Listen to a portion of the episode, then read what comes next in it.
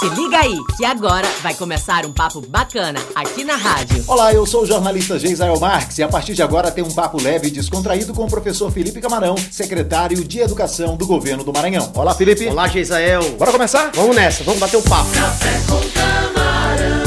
Olha, café combina com um monte de coisa, camarão também. Agora eu quero saber se o nome desse programa se combina. Café combina com camarão? Aliás, como é que você gosta do, do, do café, camarão? Olha, Geisa, eu gosto de um café com biscoito, com pãozinho, às vezes com leite. Confesso que com camarão eu nunca provei não, viu?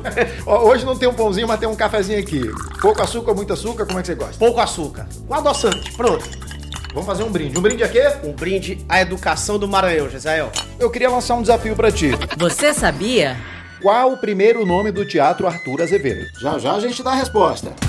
Bombom na internet. Felipe, a Receita Federal indicou que pode acabar com a isenção de impostos sobre livros. Olha, eu vou te falar, isso seria um desastre. Porque nós já estamos com um problema grave no nosso país, que é o problema da falta de leitura, da falta de informação. As pessoas já são submetidas às chamadas fake news, às notícias falsas. Infelizmente, você como jornalista tem sofrido também na pele isso. Vocês, a imprensa, tem informado e às vezes tem que fazer um trabalho de contra-informação, ou seja, tem que informar contra a desinformação. Você imagina se a sociedade ainda tiver que combater as pessoas comprando livros mais caros. Então, assim, a Constituição Federal optou por essa isenção, na verdade, por essa imunidade tributária dos livros. Então, a, a gente, assim, defende muito claramente, os professores do Brasil, os educadores do Brasil defendem que essa isenção, que essa imunidade continue. Isso é muito importante para a educação, para a cultura,